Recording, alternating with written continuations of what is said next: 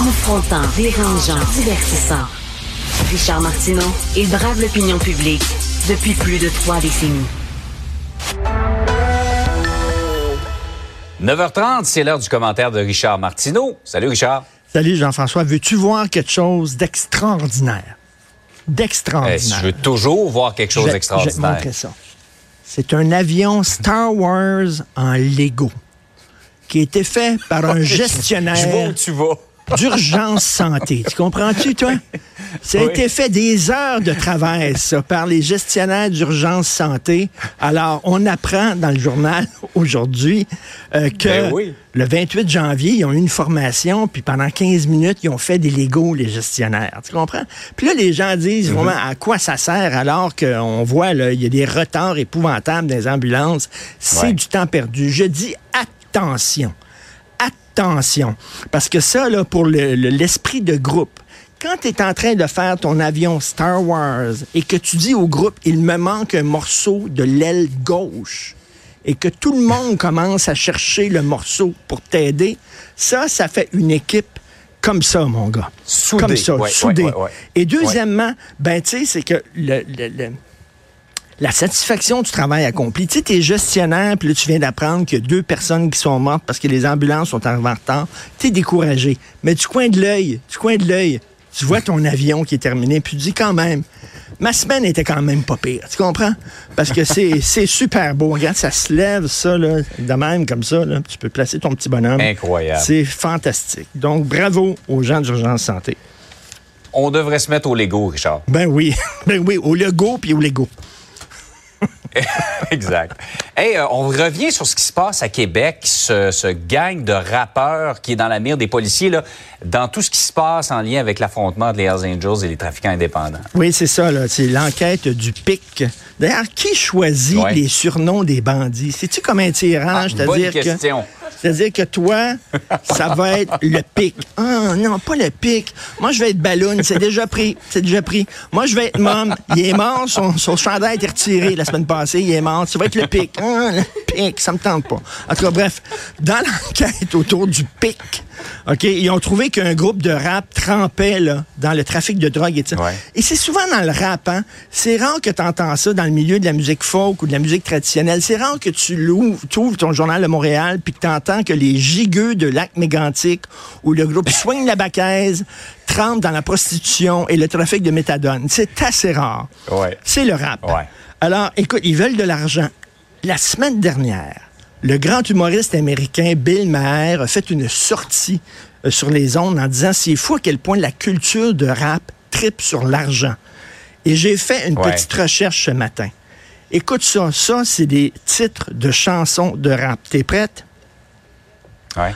All for the cash, for the love of money, get money, money on my mind, blowing money fast, money to blow, love money, save that money, money bag, money in the grave, keep money coming, cash money for the love of money, all about the money, make love to money, blood on the money, covered in money, lunch money, money in the bank, money coming, Il y money a comme une counter. tendance, là. Moneymaker et mes deux préférés. All a bad bitch need is money et puis rich as fuck. Alors, et, et là, et là Ouais. les jeunes, les jeunes disent, ils critiquent les baby boomers en disant, le tassez-vous, baby. Mais les baby boomers, il y avait deux tonnes sur l'argent, OK? Money, That's What I Want des Beatles, puis Money de Pink Floyd, qui critiquait d'ailleurs la Ouais. culture de l'argent. La plupart des chansons, c'était sur la paix, c'était sur l'amour, c'était des sujets sociaux. Le rap, c'est money, money, money. On veut de l'argent, puis on veut de l'argent vite. Ben regarde. Mais c'est vrai, avez- Richard, qu'il y a une glorification de l'argent, mais également dans certains types de rap, des armes, euh, également les, les propos sur les femmes sont pas toujours euh, Ben, exactement. respectueux. Tu sais, Je au lieu de censurer des Astérix puis des Lucky Luke parce qu'il y a une cigarette au lieu d'un brin de blé, là. Peut-être que, tu sais, vous deviez de temps en temps vous en prendre au rap. Mais non, on n'entend jamais, là, les purificateurs de la culture s'en prendre à ça. Non, non. Ils vont tout le temps s'en prendre à une vieille chanson de Serge Laprade en disant ça, c'était sexiste, ça n'a pas de maudit bon sens. Serge mais, Laprade. mais la chanson d'un groupe rap là, qui dit Hey, you bitch, puis tout ça, ça, ils n'en parlent pas, bizarrement. Par ailleurs, euh, il y a un homme d'affaires qui demande au gouvernement et aux municipalités d'obliger leurs employés à aller travailler au bureau. Sinon, bien évidemment, ça fait plusieurs fois qu'on en parle, les centres-villes vont mourir. Ben, c'est ça. J'ai lu ça dans le journal de Montréal. Le président du groupe MAC, alors là, c'est un des plus importants propriétaires d'espaces de bureau, a dit, ben là, euh, au gouvernement, dites, obliger les fonctionnaires à aller travailler dans le centre-ville. Vous allez dire qu'il prêche pour sa paroisse parce que le gars, il loue des, des, des espaces de bureau. Mais reste que c'est vrai, si tout le monde reste chez eux, là, les restaurants vont fermer, les commerces vont fermer, les tours à bureaux vont fermer. Ça va il y a des corneilles qui vont se promener là-dedans.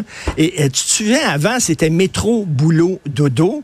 Maintenant, mm-hmm. c'est frigo, porno, dodo. Là. Vraiment, une, société, là, c'est pas des gens qui sont à la maison devant leur écran, leur chambre d'écho avec mm. un casque de réalité virtuelle sur la tête. Une société, c'est des gens qui qui se confrontent, qui discutent entre eux, qui confrontent leurs idées, rencontrer des gens qui pensent peut-être pas comme nous, tout ça, et aller au bureau, puis euh, apprendre à se connaître, puis euh, c'est ça une société. Si chacun reste chez eux, premièrement, économiquement, c'est absolument pas bon pour les centres-villes, et deuxièmement, ben c'est pas bon non plus pour une société. Cela dit, cela dit, il y a pas rien de le télétravail comme problème avec le centre-ville de Montréal. On va s'entendre là. Mm. Il y a d'autres problèmes aussi avec le centre-ville de Montréal, mais dont le télétravail. Puis euh, ben, c'est sûr que si tu ramènes des gens dans le centre-ville, ça va le rendre plus vivant. Euh, Exactement. ça va déjà y être pour quelque chose. Ben, tout à fait, tout à fait. Alors moi, je te laisse parce que je veux continuer mon avion Star Wars. Il est beau, hein? Hein, super. Et, oui, il est magnifique. Il est magnifique. et pendant toute la chronique, Richard, je me suis demandé quel nom de moteur je te trouverais. Euh, j'ai pas été capable de le trouver encore. Mon surnom, quand j'étais petit, c'était Goga les jeunes venaient à la maison, ils sonnaient et ils disaient Goga est-il là? Richard Goga Martineau. Goga Martineau, ça serait mon nom de bandit. Ça. Allez, passe une belle journée. Salut. Salut, Goga.